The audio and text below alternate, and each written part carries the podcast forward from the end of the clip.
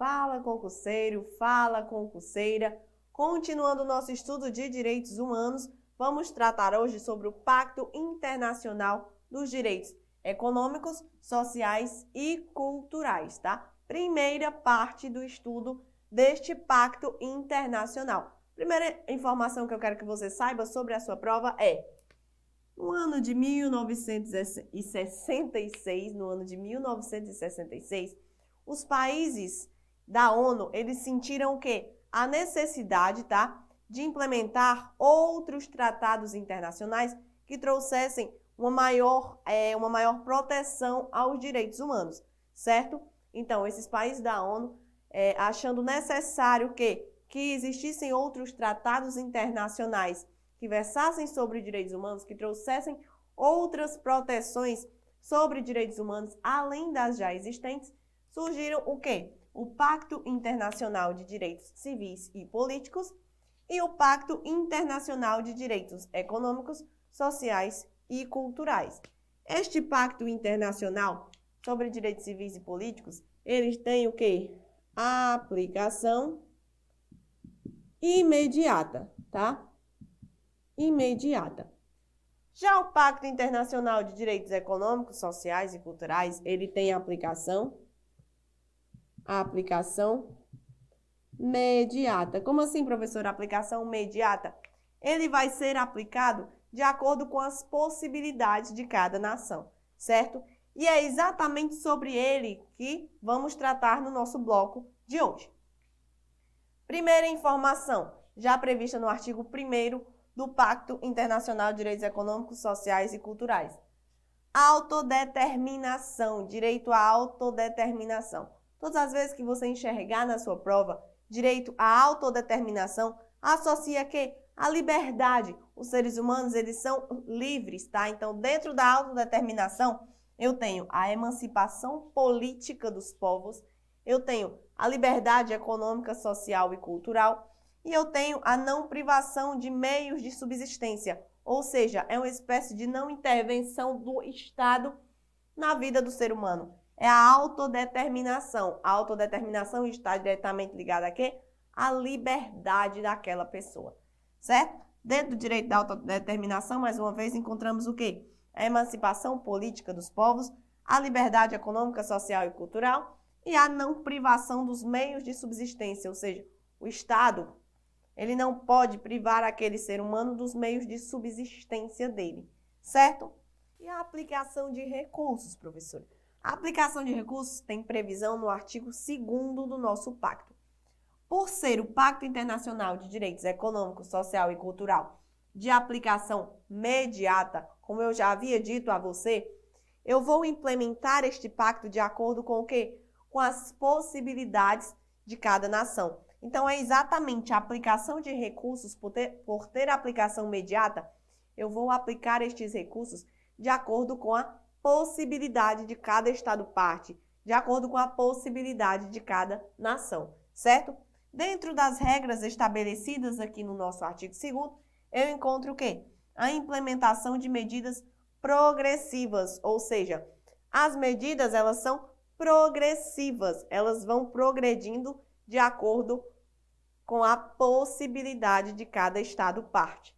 Por isso que elas se dão de forma progressiva, porque porque vão de acordo com as possibilidades de cada estado. E eu tenho a vedação à discriminação. Quando nós trazemos né, proteção a direitos humanos em qualquer pacto internacional, você já encontra de forma expressa a vedação à discriminação. Eu não posso discriminar o ser humano, certo? A vedação à discriminação, ela sempre está de forma expressa, de forma positivada no nosso pacto internacional. Continuando aqui, encontramos o princípio da igualdade. O princípio da igualdade que está previsto no artigo 3 ao artigo 5 do nosso Pacto Internacional. O que é que diz o princípio da igualdade?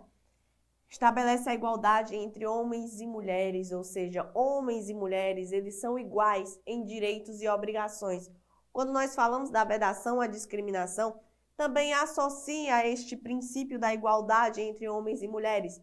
Homens e mulheres são iguais eles têm direitos iguais, eles têm as mesmas obrigações. Eu não posso discriminar uma pessoa pelo fato de ela ser homem ou pelo fato de ela ser mulher. Isso está estabelecido dentro do princípio da igualdade, certo? Limitação de direitos. Professora, será que existe alguma hipótese em que eu vou limitar os direitos da pessoa humana? Sim, a limitação, é, existem limitações de direitos, porém, para eu limitar um direito daquela pessoa, esta limitação tem que estar previamente estabelecida em lei. E existem casos também em que eu não posso limitar. Existem direitos em que jamais podem ser limitados. Por exemplo, como o direito à vida, o direito à segurança. Esses direitos eu não posso limitar. Mas existem outros em que eu poderei limitar. Porém, tem que existir esta previsão legal. Interpretações prejudiciais. O que é isso, professor? Eu não posso interpretar o nosso pacto de forma a prejudicar direitos é, inerentes ao ser humano. Por exemplo, a ONU ela estabelece determinados direitos, determinadas normas protetivas ao ser humano. Eu não posso pegar o nosso pacto internacional interpretá-lo de forma que seja prejudicial àquele ser humano, certo? Todas essas regras estão previstas dentro do princípio da igualdade. Direito ao trabalho. O direito ao trabalho ele também é defendido pelo nosso pacto no artigo 6 ao artigo 7 então, além de proporcionar ao ser humano, né, além de o Estado proporcionar ao ser humano o direito ao trabalho, ele também tem que fornecer o quê? Mecanismos para que esse ser humano ele possa exercer esse direito ao trabalho. Não é só estabelecer uma garantia, olha, pessoa humana, você tem direito ao trabalho. Se o Estado ele não, não oferece mecanismos para que essa pessoa possa exercer este direito ao trabalho. E é isso exatamente que está previsto entre os artigos 6 e 7 do nosso pacto. Trabalho livremente escolhido e aceito, ou seja, aquela pessoa ela tem direito de escolher o trabalho em que melhor se adequa. Professor, eu posso escolher, por exemplo, por exemplo, um trabalho ilícito? Claro que não. Se eu falo em trabalho livre, escolhido e aceito pela pessoa, logicamente eu estou falando de um trabalho lícito, tá certo? remuneração proporcional, salário equitativo, segurança, higiene no trabalho, igualdade de oportunidades, descanso, lazer e etc. Todas essas, essas normas é, protetivas são formas de garantir o quê? O ser humano o direito ao trabalho. Então, além de garantir o direito ao trabalho, o ser humano, o Estado tem que o quê? Oferecer mecanismos para que essa pessoa possa exercer este direito como por exemplo uma, uma remuneração proporcional, férias, descanso, não é? Igualdade de oportunidades, salário equitativo. Todas essas normas protegem e garantem o exercício desse direito ao trabalho. Continuando aqui, eu tenho o direito à família. O direito à família que está entre os artigos 10 e 11 do nosso pacto. Da mesma forma, o Estado, além de garantir este direito à família, ele tem que defender este direito, ele tem que defender a família, tem que usar de mecanismos para que aquela pessoa ela possa exercer este direito. As pessoas, elas estão o que protegidas contra qualquer violação desses direitos. Dentro do direito à família, eu encontro a proteção às mães, certo? Quando eu falo de proteção às mães, observem para a sua prova. A proteção às mães aqui tem que ser antes e depois do parto. Então, essas mães, elas são protegidas tanto antes como depois do parto, certo? Proteção a crianças e aos adolescentes também são regras estabelecidas quando eu falo do direito à família. O Estado, ainda dentro do direito à família, ele deve garantir o quê? A alimentação adequada, não é? O mínimo existencial àquela pessoa. O Estado tem que fornecer alimentação adequada, vestimenta, moradia adequada, melhoria de condições de vida e proteção contra a fome. Então é importante que você memorize essas garantias que o Estado ele deve proporcionar à pessoa dentro do direito à família, certo? Mais uma vez, alimentação, vestimenta, moradia adequada, melhoria de condições de vida e proteção contra a fome. Continuando aqui as nossas normas protetivas ao ser humano, eu encontro o direito à saúde. Direito este que está estabelecido aonde? no artigo 12 do nosso Pacto Internacional. O artigo 12 vai trazer o quê? Direito à saúde. Então, o mesmo raciocínio que eu usei quando eu falei de direito à família, direito ao trabalho, você leva para o direito à saúde. Além de o Estado ele fornecer aquele direito, fornecer aquela garantia à pessoa, ele tem que o quê? Usar de mecanismos que proporcionem àquela pessoa a usar desse direito, a usufruir desse direito. Então, além de proporcionar o direito à saúde, o Estado ele tem que fornecer mecanismos para que essa saúde ela seja exercida, esse direito ele seja aplicado à pessoa. Dentro do direito à saúde, eu enxergo o quê? Diminuição da mortalidade infantil. Então, o Estado ele tem que usar, usar de mecanismos para que diminua a mortalidade infantil. Melhorias relacionadas ao trabalho e ao meio ambiente. Então, melhorias que digam respeito ao trabalho e ao meio ambiente também proporcionam o quê? O direito à saúde, o bem-estar daquela pessoa, certo?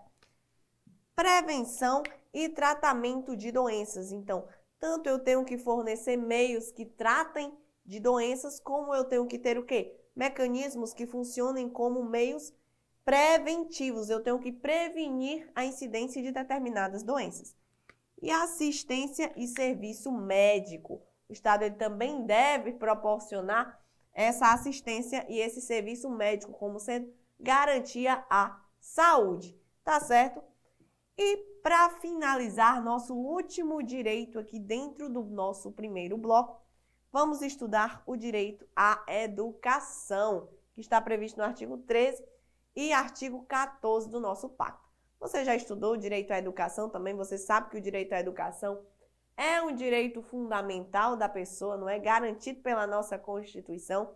Além de ser um, um direito fundamental garantido pela nossa Constituição Federal de 88, o nosso pacto internacional, nossas normas de direito internacional também estabelecem determinadas garantias relativas a direito à saúde, direito à família, direito à educação, não é? Então vamos agora tratar do direito à educação. O que é que eu preciso que você saiba para a sua prova?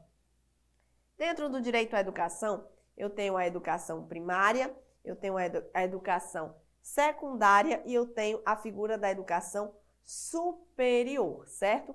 Os nossos artigos 13 e 14, eles trazem previsões diferentes quanto à obrigatoriedade da, desta, destas modalidades de educação. Então, para a sua prova, observe. Quando eu trato de educação primária, o que, é que estabelece o nosso pacto internacional? A educação primária, ela será o quê? Obrigatória e gratuita. Ou seja, se eu tenho uma obrigação, uma, uma, um direito à educação que é obrigatório, eu tenho que fornecê-lo também gratuitamente. Nem todas as pessoas vão ter o quê? Vão ter condições financeiras de arcar com uma escola privada, por exemplo. Então, a educação primária, ela será obrigatória e ela será gratuita, tá bom? E a educação secundária? O nosso pacto internacional, quando fala da educação secundária, ele estabelece que ela deve ser generalizada.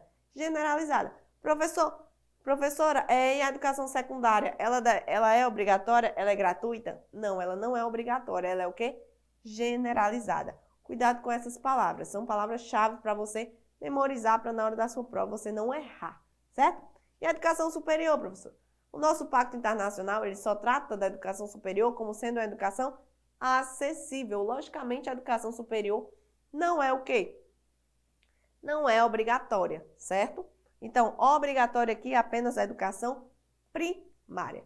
Para finalizar a nossa parte teórica do nosso bloco, observe o Estado parte que ainda não dispuser de educação básica obrigatória deverá instituir no prazo de dois anos. Então, eu tenho aquele Estado parte que ainda, né, na vigência, na época da edição do nosso Pacto Internacional, existia aquele Estado parte que ainda não tratava de normas de educação básica obrigatória, ele tem um período para instituir. Que período é esse? Dois anos, certo? Dois anos. Cuidado com essas questões, letra de lei, que tratam de datas específicas como essa. Dois anos. Não confunda isso na hora da sua prova, tá certo? Então, nós finalizamos com isso a nossa parte teórica do nosso primeiro bloco E vamos passar agora para a resolução das nossas questões e observar como esse assunto ele é cobrado nas provas de concurso público. Vamos lá então, acompanha comigo a leitura da primeira questão. Quanto ao direito à saúde, presente no respectivo pacto, encontramos dentre as proteções a moradia adequada. E aí, meu povo? Eu quero saber agora, dentro do direito, é, dentro do direito específico à, é, à saúde. O que, é que eu encontro? Moradia adequada. Será que está dentro do direito à saúde? O item A está errado. Por quê? Porque quando eu trato de moradia adequada, eu estou falando de direito à família e não direito à saúde. B. Vestimenta. Vestimenta também não está diretamente ligada ao direito à saúde, né? Como, logicamente, a vestimenta está relacionada ao direito à família. C. Diminuição da mortalidade infantil. A diminuição da mortalidade infantil é sim um direito aplicado referente à saúde, tá certo? Então, gabarito da primeira questão, letra C. A letra D fala da proteção contra a fome. Proteção contra a fome também não é um direito estabelecido quando eu trato da saúde. Proteção contra a fome, ela é defendida dentro do direito à família. Então, gabarito da primeira questão, letra C. Segunda questão. O Pacto Internacional de Direitos Econômicos, Sociais e Culturais possui aplicação imediata dentro do ordenamento jurídico. Segunda questão, ela está errada por quê? porque ela afirma que o Pacto Internacional de Direitos Econômicos, Sociais e Culturais hum, possui aplicação imediata dentro do ordenamento jurídico. Não possui aplicação imediata, possui aplicação, não possui aplicação imediata, possui aplicação imediata, certo? De forma progressiva e dentro dos limites dos recursos disponíveis. Esta previsão você encontra no artigo 2 Professora, qual o pacto então que tem aplicação imediata? o Pacto Internacional dos Direitos Civis e Políticos, certo? Mas Pacto Internacional dos Direitos Econômicos, Sociais e Culturais, aplicação mediata, forma progressiva de acordo com os limites dos recursos disponíveis. Com isso, segunda questão, gabarito errado. Terceira questão. A emancipação política dos povos está diretamente relacionada ao direito à autodeterminação expressamente defendida pelo Pacto Internacional dos Direitos Econômicos, Sociais e Culturais. Terceira questão, correta, não é? De acordo com o artigo 1, é exatamente a emancipação política é um dos exemplos do direito à autodeterminação. Então, só recapitulando para você relembrar, é, o direito à, autodeterminação ele está diretamente relacionado ao quê? Às liberdades das pessoas, certo? As liberdades do ser humano. Então, terceira questão, gabarito correto. Quarta questão. O direito à educação compreende a educação primária, secundária e em nível superior, obrigatórias e estendidas a todas as pessoas. A quarta questão está errada, porque, de fato, o direito à educação vai compreender a educação primária, secundária e em nível superior Porém, nem todas são obrigatórias e estendidas a todas as pessoas. Apenas a educação primária será obrigatória, tá? Então, para sua prova, apenas a, obrigação, a educação primária será obrigatória. Então, finalizamos com essa quarta questão, o nosso bloco. Clica no nosso próximo bloco e vamos dar continuidade ao Pacto Internacional dos Direitos Econômicos, Sociais e Culturais.